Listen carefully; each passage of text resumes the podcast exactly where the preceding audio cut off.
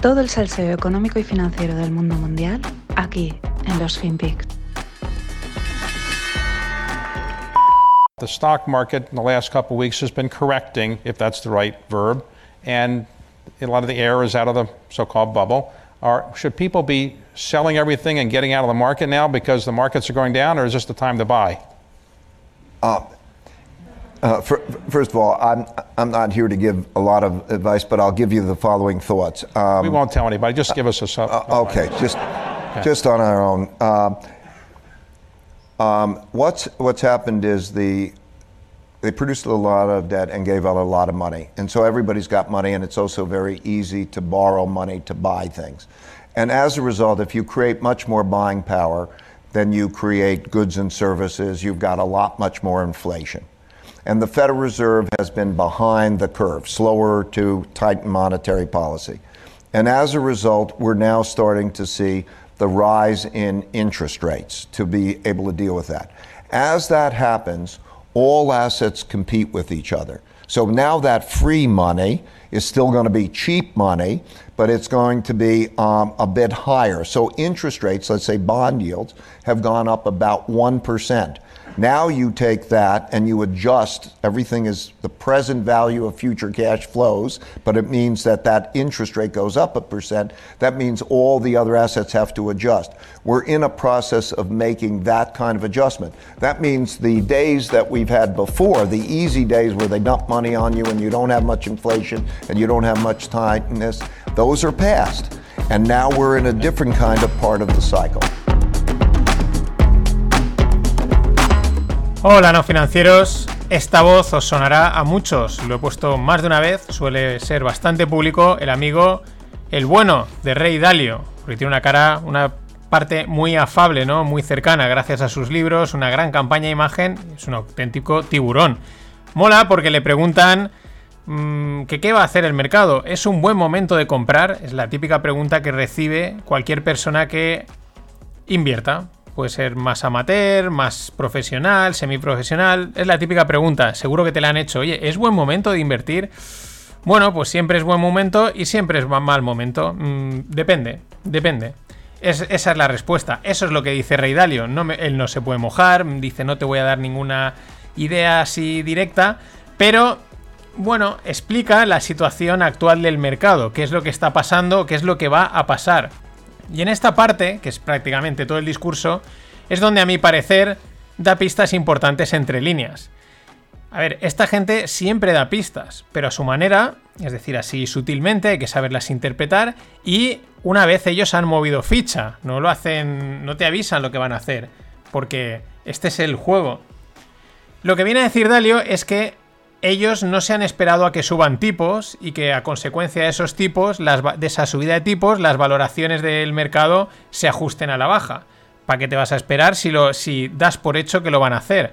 Pues empiezas a vender y que se la coman otros, ¿no? Que es un poco lo que está pasando. También es verdad que es probable que aún a Rey Dalio y a su Bridgewater, el hedge fund, aún le queden posiciones por rotar, porque es un hedge fund muy grande, o quizás no acaban de rotarlas todas por cuestiones de riesgos, etcétera. Pero vamos, que estos tiburones se han anticipado a lo que viene, ni cotiza. Esto es Wall Street, amigos. Eh, no lo olvidemos. Según Rey, eh, todos los activos tienen que ajustarse. Dice ahí varias veces la palabra adjust. Eh, ajustar es un término, es un eufemismo de corregir, ¿no? Es como cuando te hablan de los impuestos hay que ajustarlos, es una manera de decir te los vamos a subir. Aquí es lo mismo.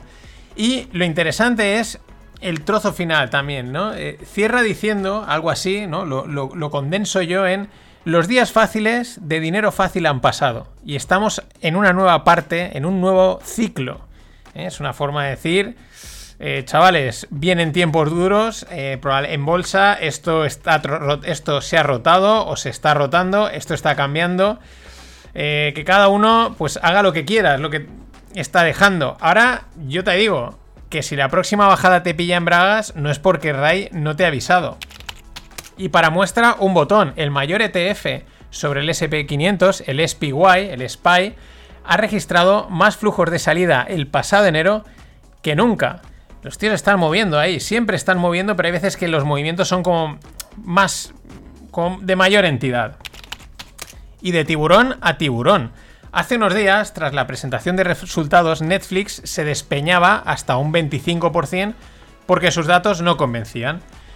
Hay quien eh, sí que convencieron, porque el especulador inversor, especulador barra inversor, eh, Bill Ackman se hinchó literalmente a comprar acciones de Netflix. Este Bill Ackman es uno de los, de los más listos de la clase en este, en este juego de listos. Eh, compró tantas que ha llegado a convertirse su, su fondo, su hedge fund, Pershire o per, Square o algo así, ahora no me viene el nombre. bueno, en el mayor, uno de los 20 mayores inversores en Netflix. Hoy leía que Cathy Wood anunciaba que ella había vendido toda su posición de Netflix. Decirme si no es divertido el mercado. Eh, ¿Quién es el listo aquí? ¿Quién es la lista? Cathy se sale y el otro comprando. Es que, es que esto es espectacular. Bueno, resulta que el listo de Bill Ackman ve potencial en el largo plazo de Netflix. También resulta que desde hace tiempo tenía posiciones de cobertura frente a subidas de tipo, de tipos, y estas subidas, perdón, y estas posiciones le han permitido entrar en Netflix a lo grande, ¿no? Hacer esta compra tan bestia que ha hecho, ¿por qué? Porque sus apuestas a subida de tipos que aún no se han producido, pero el mercado ya las está descontando, pues le han dado bastante pasta. Un punto también importante es que Bill Ackman es un inversor activista, es decir, intenta influir en la dirección y gestión de las compañías. Pero esto no es todo. Lo siguiente que os cuento confirma algo que se sabe, por eso tampoco debería sorprendernos, aunque por ahí en redes sociales se ha comentado de una manera como, ¡guau! Pero lo sabemos, solo que lo confirma, ¿no? Eh, cómo juegan las grandes manos. Resulta que Bill Ackman forma parte del Comité Asesor de Inversores sobre Mercados Financieros. Esto viene a ser unas reuniones y unos debates entre altos financieros e instituciones. Todos los hedge funds están dentro de estas reuniones, la Fed también. ¿Qué ha pasado? Pues que en dichas reuniones pues hablan. Y Bill, en una presentación y en diferentes momentos, pues ha sugerido que se debían de subir los tipos. Él, va, él iba largo de tipos con swaps OTM desde diciembre del 2020. O sea, tú imaginas que te puedes reunir con alguien, con esta gente, y decir, ir influenciándoles, ir convenciéndoles de que hagan algo y tú ya estás posicionado. Este es el juego. Esta gente hasta eh, tradea al mercado, no, tradea a, la gente, opera a las instituciones y al que está a pie de calle. Pero os voy a poner este extracto de la película Margin Call que resume perfectamente esto que os acabo de contar y es brutal. What have I told you since the first day you stepped into my office? There are three ways to make a living in this business. Be first, be smarter, or cheat. No, I don't cheat. And although I like to think we have some pretty smart people in this building, it sure is a hell of a lot easier to just be first. Sell it all today. Sell it all today. Se puede ser rápido, listo o engañar. Hemos visto a dos rápidos y listos, porque yo creo que tienen las dos, tanto Dalio como Ackman. Vamos con uno que de momento no voy a tildarle de engañoso, pero dudoso. Hablamos del fondo del hedge fund Melvin Capital. Probablemente os suene porque lo reventaron hace exactamente un año con el Gamma Squeeze de GameStop, cuando se empezaron a disparar para arriba porque, bueno, pues por todo lo que pasó por ahí detrás, habían fondos eh, haciendo la jugada, este estaba cortísimo, este estaba vendido de GameStop a tope y ¡pam! reventado. El juego financiero es o ganas, si tienes un fondo, ganas y te entra el dinero a las puertas, o petas el fondo y entonces te reinventas con otra estrategia y la vendes diciendo que esta, esta vez sí, esta es la buena. Pues eso es lo que va a hacer Gabe Plotkin con Melvin Capital.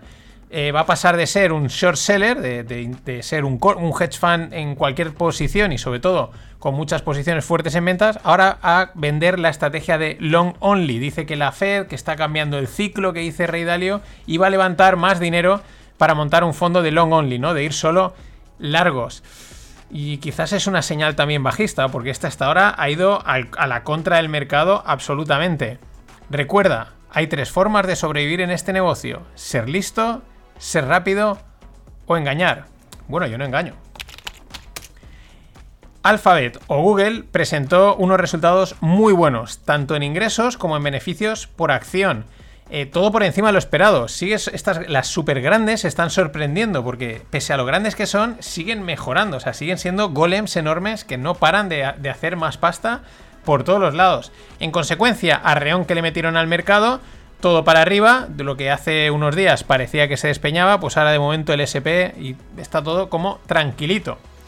También anunció, y ojo, un split 20 a 1. Es decir, por cada acción de Google te darán, si, tienes accionista, eres accionista de Google, 20. O lo que es lo mismo, dividirán el precio actual por 20.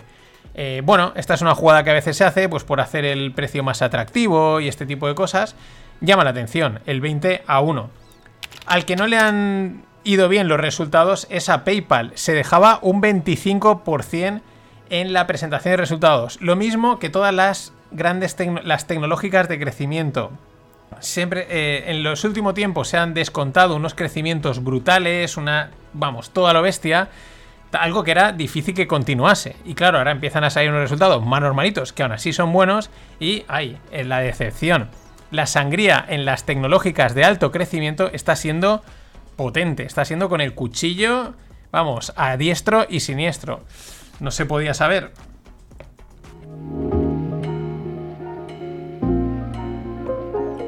Y nada, mención y saludo a Pedro Fernández, que me invita a una caña y una gilda. Pedro, va tu salud. Vamos con el mundo tequi.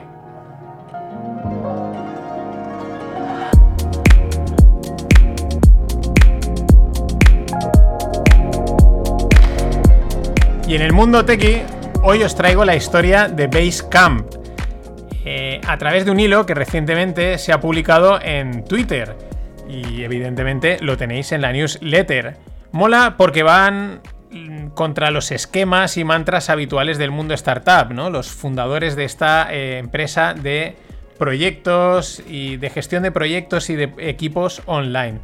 Bueno, el principio es una historia clásica, un pequeño proyecto que da servicio a empresas, aportan valor, el producto es sencillo de usar, empieza a despegar, de ahí deciden crear otra herramienta que acaba dando pie al lenguaje Ruby on Rails. Bueno, esta historia pues muchas veces se repite, ¿no? Empezar con una cosita, de aquí a otra, tal, y han ido creciendo. Resulta que sus fundadores, Fried y Hanson, son unos defensores de un diseño web para los usuarios, no el diseño web que vemos hoy en día que está enfocado a hacer dinero, eh, a captar clics y lo que hace realmente es molestar, ¿no? esto se ve mucho en los periódicos online.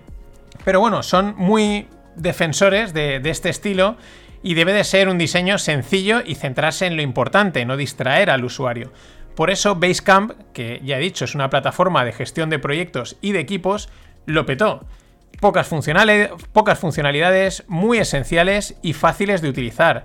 De hecho, durante un tiempo hicieron lo que pues, le pasa a todo el mundo, ¿no? Es decir, oye, esto está funcionando, vamos a meter más funcionalidades, vamos a abrir nuevas líneas de negocio, que al final fueron cerrando y suprimiendo porque les hacían perder foco. Eh, mm, nada, nada, les distraían, les distraían de crear un buen producto sencillo y útil para mucha gente. En su modo rebelde, porque son de bootstrapping, eh, rechazaban ir a por inversión extranjera. Sin embargo, en 2006 aceptaron una inversión de Bezos Expeditions, que era una división de Jeff Bezos de meter pasta en startups. Inversión que públicamente se han arrepentido de haber aceptado. Públicamente le han dicho a Jeff Bezos, eh, nos arrepentimos de tenerte como inversor. O sea, estos tíos van, vamos, con la cara por delante. Sus principios como creadores, que eran los que tenían en 37 Signals, que era la primera empresa que crearon antes de, la que luego acabaría surgiendo lo de Ruby on Rails, lo de Basecamp, dicen, crece lentamente o no crezcas. Fijaros cómo contrasta con, con los mantras y lo que se suele decir del mundo startup. Construye producto a medias, que muchas veces dicen, hay que hacerlo todo perfecto, tal. No, no, a medias. Di no a las reuniones. Duerme no luches contra los competidores y no planifiques tu salida. Comprométete con la larga y lenta carrera. Vamos, unos punks del mundo startup desde hace años. Aseguran, y como acabamos de ver y no sin parte razón, si ya lo he comentado y si conocéis un poco el mundo startup, que cumplir con los objetivos de un fondo de capital riesgo distrae de crear un gran producto y de satisfacer a los clientes. Esto a veces pasa, llega el fondo, mete pasta, empieza, él lo que busca son rendimientos y acaba desenfocando a la, a la startup. Otras veces no, ¿eh? otras veces aportan valor, que hay para todos los públicos. Este es el error habitual que se cometen muchos emprendedores. No todos los proyectos necesitan captar fondos. Pero como está de moda ir a por la ronda, pues todo el mundo quiere su financiación, su serie A, su serie B, su serie C al precio que cueste, que muchas veces es matar el proyecto. El dato, en 2014 Basecamp tenía más de 15 millones de personas. Nada más y nada menos, 15 millones de personas. 2014, perdón, creo que he dicho 2004. 2014, 15 millones de personas. La polémica, en abril del 2021, recientemente, muchos trabajadores renunciaron al puesto porque se hacían muchas bromas con los nombres de los clientes extranjeros. Aquí la gente también tiene la piel más fina que yo que sé. Oye, bueno, al final Basecamp tuvo que suprimir las discusiones internas, este tipo de también de piel fina que a veces emerge en, en este tipo de, de movidas. Pero lo mejor es la anécdota. La anécdota es de 2009. Ya hemos dicho, Dicen, no busques financiación, crece lentamente, a tu rollo. Bueno, con la primera empresa que montaron, con 37 Signals, lanzaron una ronda de inversión porque querían alcanzar la valoración de 100 billions, de 100 mil millones, y lo consiguieron. ¿Cómo lo hicieron? Pues muy fácil, aceptaron una inversión de un dólar por el 0,000000001%. Si lo he dicho bien, he tenido que decir 8 ceros o 9. Pero bueno, entre 8 y 9 ceros delante del 1%. Aceptaron 1% ese, ese dólar y ya tienes una empresa valorada en 100 billions. Estos son unos punks del mundo startup que te cagas, unos auténticos genios. Hoy del mundo cripto descansamos porque yo creo que es un gran cierre con estos dos cracks de Basecamp. Por cierto, ¿alguien está dispuesto a invertir un euro en no financieros por el 0,0000001%? Os dejo, repetimos el, el corte de Margin Call. Be first, be smart, or cheat. What have I told you since the first day you stepped into my office? There are three ways to make a living in this business be first, be smarter, or cheat. No, I don't cheat. And although I like to think we have some pretty smart people in this building, it sure is a hell of a lot easier to just be first. Sell it all today.